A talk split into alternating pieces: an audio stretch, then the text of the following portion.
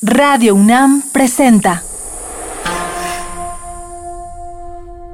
México en el aire. Reflexión, crítica, denuncia.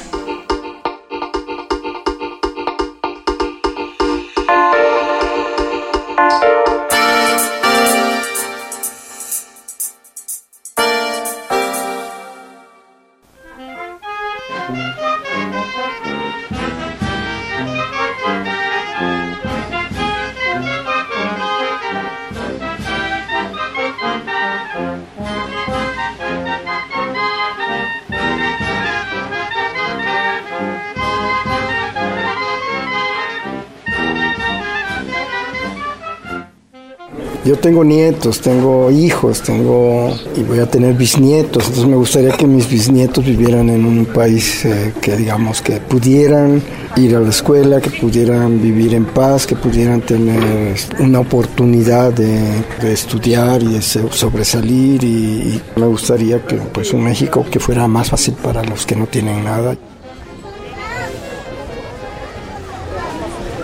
Espérate, espérate,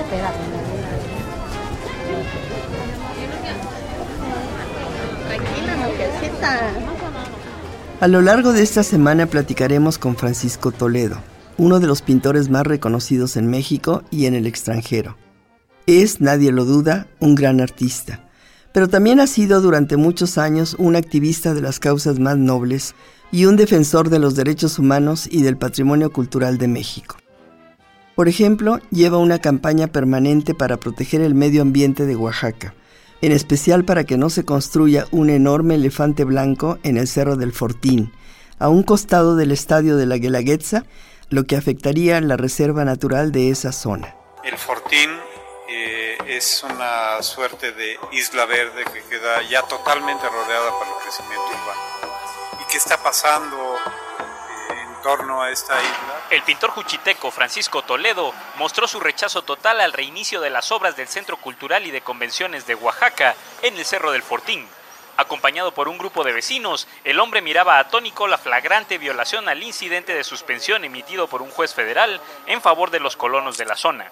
La tala de árboles provocó que el pintor y los vecinos reprocharan al gobernador estas acciones. Incluso Francisco Toledo realizó una pinta en la que se leía Gavino, esto es un error. Y cómo no recordar la acción que realizó en la ciudad de Oaxaca al volar junto con muchos niños 43 papalotes que llevaban pintados los rostros de los estudiantes desaparecidos de la Escuela Normal Rural de Ayotzinapa. Los papalotes fueron elaborados con la ayuda de trabajadores en el taller Arte Papel Oaxaca, instalado en la antigua planta hidroeléctrica La Soledad, que permanecía abandonada en la comunidad de San Agustín Etla. 43 hermosos papalotes fueron lanzados al viento por niños de distintas escuelas que visitan el Yago y ondearon sobre el andador turístico más importante de la ciudad de Oaxaca. Francisco Toledo, junto con los niños, corrió por la calle con un papalote para exigir justicia por los 43 jóvenes asesinados y desaparecidos. Si se los busca bajo tierra y en el agua, afirmó entonces, también hay que buscarlos por los aires.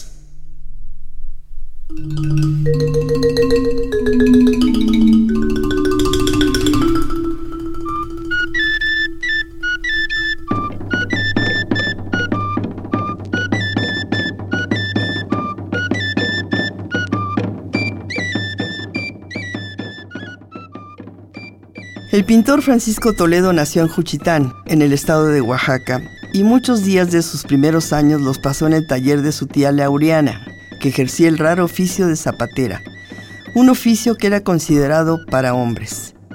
Ella heredó el taller de su padre porque ninguno de sus hermanos varones quiso seguir su oficio. La recuerda como una mujer fuerte, de gran presencia, como eran y son las mujeres juchitecas encargadas de ejercer el mando.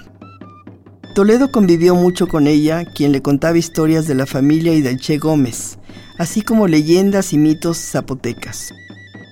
Seguramente esos primeros años de infancia y adolescencia estuvieron marcados también por chamanes y rituales de su pueblo.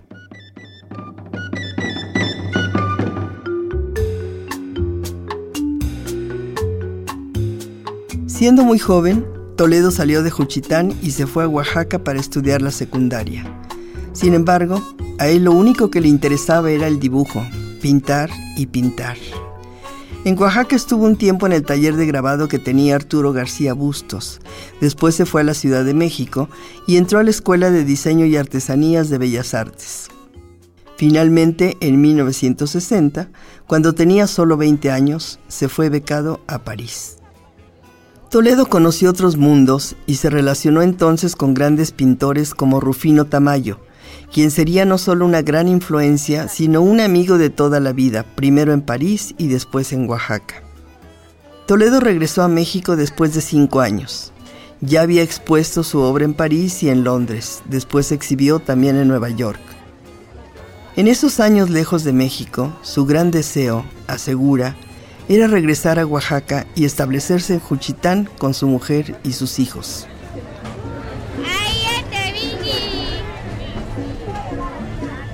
A pesar de los reconocimientos que obtuvo, que podrían considerarse un gran éxito para cualquier artista, Francisco Toledo añoraba Juchitán. En sus obras y en su memoria siempre estaban presentes las leyendas, los mitos, los relatos zapotecas que le contaron de niño. Y México estaba tan lejos de París.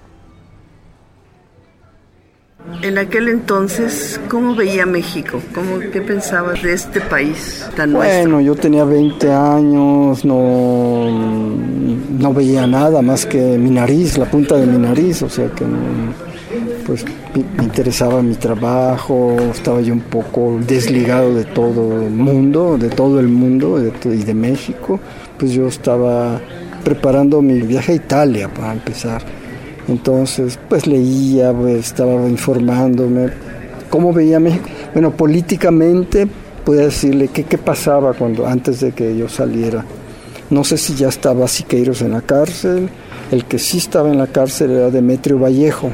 Yo me acuerdo, no sé en qué año habrá sido, si es 57, 58, cuando las huelgas ferrocarrileras y como nosotros vivíamos en el istmo de Tehuantepec, del lado veracruzano, muchos amigos de mi papá, bueno, algunos amigos de mi papá se refugiaron del lado veracruzano huyendo un poco de la represión cuando las huelgas ferrocarrileras. Y entonces, bueno, acompañé a mi papá a visitar uno de estos refugiados que se habían escondido en la parte sur de Veracruz. Le llevábamos, creo que algo de comida, cartas de su esposa y platicamos. Digamos que de ese lado me tocó algo de estas políticas represivas de López Mateos, ¿no? y del anterior, no sé quién, fue el que, cuando empezó la huelga ferrocarrilera. ¿Se puede decir que desde entonces había ya una conciencia social?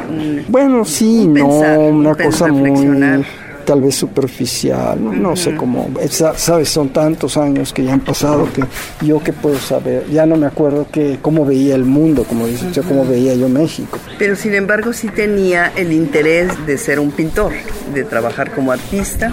No estoy seguro. No, no estoy seguro. ¿Qué le hubiera gustado ser, maestro? Mire, mi padre tenía una idea cuando me mandó a Oaxaca en 1952, 53, tenía yo 12 años y me dijo, vas a ser como don Benito Juárez, tienes que ser abogado y tienes que, bueno.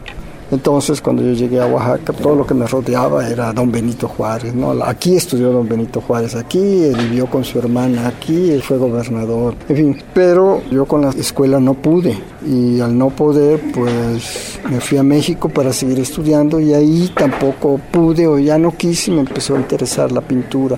Pero era como una alternativa, no era realmente o sea, yo no sabía si se podía vivir de la pintura, no sabía era muy difícil vivir de la pintura porque pues no había tantas galerías o no había un comercio como ahora, que hasta aquí en Oaxaca hay galerías, hay museos, hay compradores, hay coleccionistas. En esa época yo creo que había menos, mucho menos. Pero entonces, bueno, como no pude con la escuela, pues bueno, aunque sea pintor. Aunque, sea, pintor. Y entonces, bueno, cuando yo lo propuse a mi familia, estaba un poco triste, no muy contentos de que no hubiera yo cumplido con lo que a ellos les hubiera gustado que yo fuera. Que fuera.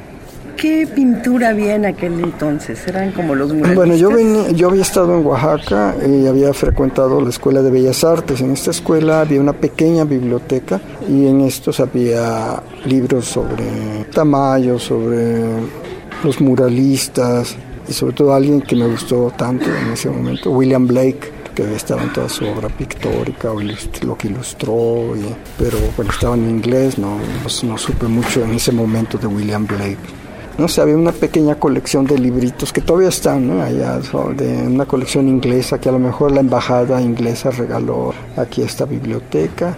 Y bueno, estaban los libros de Cardosa y Aragón, La nube y el reloj, que también es un libro que veíamos y veíamos, donde pudimos ver por primera vez obras de Lazo, bueno, Tamayo, Mérida, Olga Costa, Chávez Morado. ¿Y había alguno en especial que le gustara mucho? Bueno, creo que en ese momento me usaba mucho Orozco en los dibujos y bueno, estaban los textos de Justino Fernández que también leíamos con mucha avidez y que bueno, todo este rollo detrás de los dibujos de, y los murales de Orozco pues no, no lo sabíamos casi de memoria, ¿no? Y ya estando en Europa, cuando estaba en Europa, ¿tenía alguna idea de México, de lo que estaba pasando en México? No, no, no. Lo que pasa es que, bueno, yo me desconecté. Quiero decir, estaba yo en Europa, recorrí Europa, iba a los museos, y entonces no, me, olvidé de, dónde venía. Pero en las vísperas de mi primera exposición, yo invité a mi padre a ir a París. Entonces fue a visitarme como quedamos mucho tiempo juntos, viajamos juntos, estábamos todo el día juntos, bueno, llegó un momento en que nos aburríamos y chocábamos por nuestros modos de ser, no sé qué pero también hablaba mucho mi padre, entonces contaba mucho lo que era su vida de joven en Juchitán, eh, después todas sus relaciones familiares con políticos juchitecos, en fin, era un mundo que yo estaba no descubriendo porque yo había vivido en Juchitán también con las tías, con los abuelos, y entonces conocía de lo que me hablaba, sabía de qué me hablaba, pero como que ahondó más o habló más sobre situaciones que yo no conocía, una revuelta de 1910 de los juchitecos contra gobierno de Oaxaca. Estaba liderado por un tío abuelo de mi padre, el Che Gómez. Y entonces yo de niño siempre oí que una tía, la tía Laureana, siempre decía, ah, tú te pareces mucho a Che Gómez porque eres moreno como él, este chaparrito, no sé, y gordito y no sé qué. Bueno, pues entonces, y la tía también nos contaba anécdotas de ese levantamiento y pues otras cosas de que, duro era la vida también, porque ellos eran pobres, eran como siete, ocho hermanos, un papá que era zapatero, una mamá que vendía en la plaza lo que pudiera venderse, ellos tenían, podían ir a sembrar, pero decía que no, que él no había nacido para campesino, que los calores y luego la quema del terreno, ¿no? Cuando se antes de sembrar, que era muy pesado, que a él no le gustaba y bueno, y así leyendas, cuentos. Entonces empecé a tener nostalgia de, pero no de México, sino del lugar de donde habíamos salido nosotros, ¿no? Y entonces cuatro años después que me regresé, me fui a Juchitán. No, yo no regresé a México, de México de pasada y a para Juchitán. Y a Oaxaca venía un poco también, pero más en Juchitán porque quería conocer. Y de hecho conocí parte de toda esa región a pie, a caballo, en carreta iba yo estaba muy interesado en conocer sobre tintes o plantas que daban color, este, el añil, el índigo, el achiote, todo esto. Empecé a ir a las regiones donde se cultivaban y aprender algo de eso.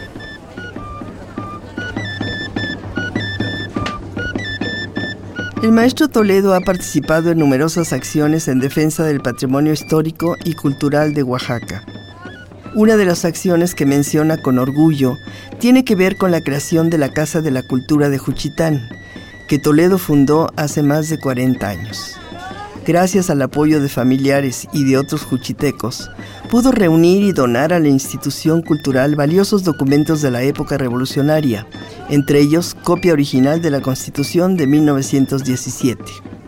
Principalmente adquirió cartas, fotografías y testimonios que registraron la participación de un gran juchiteco, el Che Gómez, quien era el tío abuelo de su padre. Hoy, la Casa de Cultura de Juchitán lleva su nombre. Mañana platicaremos con Toledo sobre esta historia. Radio UNAM presentó México en el aire. Operación Jesús Arrieta. Equipo de producción, Josefina King, Omar Telles y Jessica Trejo.